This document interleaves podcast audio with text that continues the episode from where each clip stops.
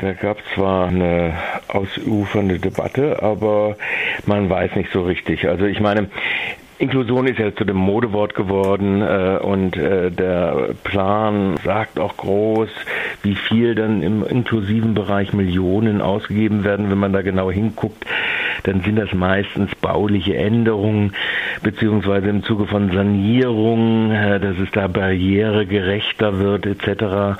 Äh, also es ist nicht sehr viel. Es war ja in den Pauschalen viel zusammengestrichen worden, zum Beispiel auch für den barrierefreien Raum im Straßenbereich. Also da waren die Pauschalen zusammengestrichen worden. Da hat der erste Gemeinderat ein bisschen nachgebessert im Zuge der Doppelhaushaltsverhandlungen. Also im Prinzip ist das, wenn man sich das real überlegt, was da eigentlich für Hilfesysteme nötig wären, geht vieles ins Bauliche, aber wenig ins äh, tatsächliche infrastrukturelle, personeller, sozialer und organisatorischer Natur. Aber das wäre extra nochmal zu verhandeln. Ich glaube, das kann man so in der Berichterstattung kaum übernehmen.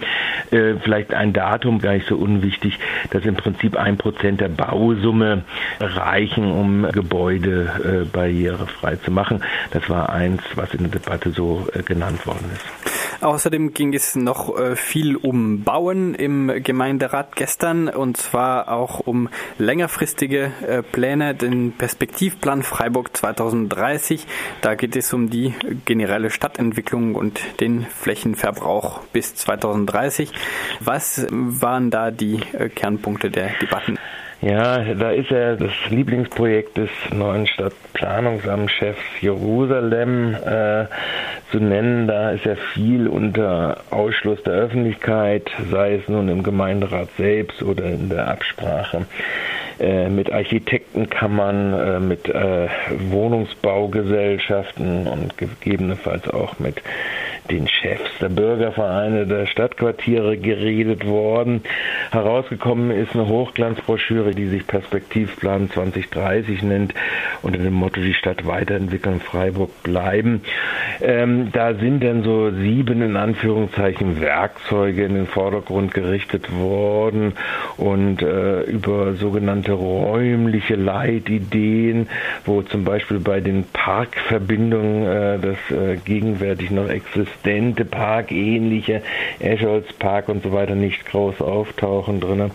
Äh, also das ist im Prinzip eigentlich eine planerische äh, Vorstellungswelt, die zwar uns in Zukunft immer wieder neu neu beschäftigen wird, aber gleich an dem konkreten Beispiel, was wir dann hinten dran hatten, nämlich den Mooswaldrahmenplan, dann äh, auch gleich wiederum äh, einerseits aufgegriffen wurde, insofern es geht um Ab die Abholzung von elf, weiteren elf Hektar des Mooswaldes, also praktisch äh, des westlichen Teils von Mooswald, des Stadtteils Mooswald, aber andererseits wiederum ausgeschlossen wurden, weil natürlich äh, die äh, Erkenntnisse, die schon da sind in Bezug auf dieses äh, ärmliche äh, Industriegebiet oder Gewerbegebiet rund um die Eishalle an der Enselsheimer Straße, das wiederum nicht in diesen Rahmenplan für Mooswald mit einbezogen wird, obwohl dort gerade eine Nachverdichtung sicherlich äh, sinnvollerweise angedacht wird.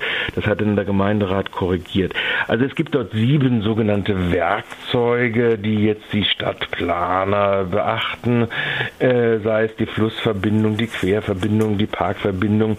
Und dann gibt es so wunderschöne Begriffe wie Kapern und dann wird etwas gezeigt, äh, was nicht realisiert worden ist, nämlich an der Rheintalstrecke oder der Gütertalbahnstrecke äh, in Haslach bzw. Haslach-Weingarten, wo ja die Stadtbau neu gebaut wird und wo dann als Modellvorschlag so etwas hingestellt wird, wie das äh, sich sehr ähnelt den Nazi-Bau auf Rügen, glaube ich, ist das also dieser dieser Pora Bau, dieses Erholungsbau, das ist nicht realisiert worden, aber so sieht das jetzt in dem wunderschönen Montagebild äh, halt nun mal aus.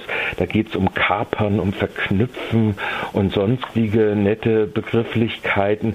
Äh, auch durchaus interessantere, wie zum Beispiel öffnen, dass man also Grünzonen auch öffnen kann. Es ist klar, wenn man nachverdichtet, muss man praktisch äh, vor allen Dingen die Freiräume wieder verbessern und sie müssen äh, Aufenthaltsqualität bekommen. Wenn das der Gedanke ist, ist es äh, sehr vernünftig, dieser Gedanke. Äh, aber es ist auch sehr vieles, äh, was in der blumigen Sprache von Architekten Fakten nun die Unwirtlichkeit der Städte in den letzten 50 Jahren auch produziert hat, äh, das ist da äh, nach wie vor nicht wahrlich gebrochen. Also am Beispiel des Mooswalds konnte man das, wie gesagt, gut, ganz gut dann sehen, äh, wie das denn in der Praxis aussieht. Da will ja unbedingt die Stadtverwaltung ähm, diesen elf Hektar ab, abholzen, um dort dann an der Westrandstraße nach dem Pora-Modell, sage ich es jetzt mal, sie nennen es Kapern dann dort zusätzlichen äh, Wohnbauten, das soll natürlich dann sozialer Wohnungsbau sein, äh, dort äh, zu bauen, um dann die Eigentumswohnung hinten dran ein bisschen besser zu schützen. Nun ja, also das wird eine heiße Debatte sein. Äh, das soll jetzt äh, forciert vorangetrieben werden. Das gesamte Mooswaldquartier ist ja auch klar, Stadionbau auf der einen Seite, äh, die neue Fakultät, Verdichtung des baulichen Zentrums jenseits der, der, der Eisenbahnlinien hinaus ähm, an den Kaiserstuhl. Also das ist ein hochgradig aktuelles Thema und da ist ja auch schon die Stadtbau kräftig dran, äh, praktisch äh, an verschiedenen Ecken äh, um die Elsässer Straße herum, sowohl in nordwestlicher, südöstlicher Richtung Sternenhof etc.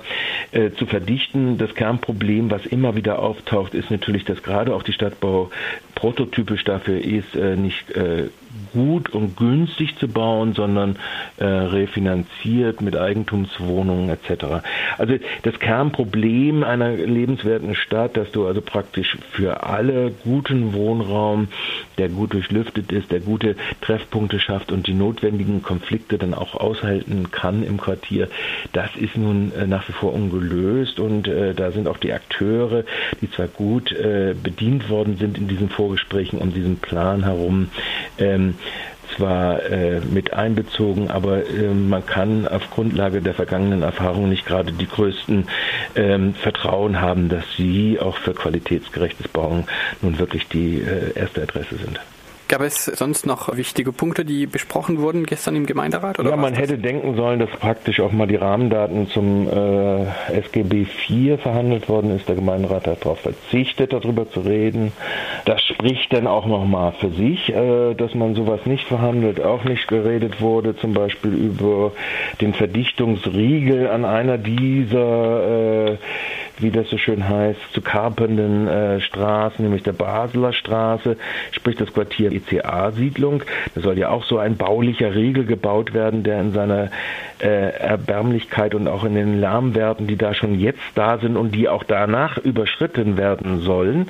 Wenn ich habe da ein bisschen näher reingeguckt, äh, auch dies wurde vom Gemeinderat nicht öffentlich debattiert. In geheimen Sitzungen machen sie das ja immer in ihren vorbereitenden Sitzungen, ob Hauptausschuss, ob Bauausschuss etc. Also darüber wurde nicht diskutiert. Und ansonsten, wie gesagt, also äh, in einem Punkt hat sich der Gemeinderat auf die Hinterbeine gestellt und parteiübergreifend oder fraktionsübergreifend auch gesagt, wir beziehen jetzt praktisch dieses äh, teilweise in äh, Gewerbebrache im Mooswald mit ein, um dort auch Wohnraum nach Verdichtung zu machen. Ähm, aber ansonsten äh, ist da äh, nicht so viel Aufwind oder Widerstandsgeist äh, gemacht. Zumal ja in diesen ganzen Prozessen, äh, das ja immer sehr eingeengte Prozesse sind. Da sind Akteure, seien sie nun die Vorstände der Bürgervereine oder Kirchengemeinden, seien sie die Bauträger selbst, die sind die ersten Adressaten der Stadtverwaltung, die sind diejenigen, denen äh, praktisch es hinterhergetragen wird und der öffentliche Prozess wird dann flankiert, dass Bewertungskommissionen, die aus diesen Akteuren bestehen äh, und wo die Verwaltung und äh, die Fachämter das Übergewicht haben, dann der staunenden Öffentlichkeit die Vorstellung als ihre eigene dann präsentieren. Ein nicht gerade sehr demokratischer Prozess, sondern eher ein Prozess der Kooption, äh, des Korporatismus, äh, was dort zur Anwendung kommt.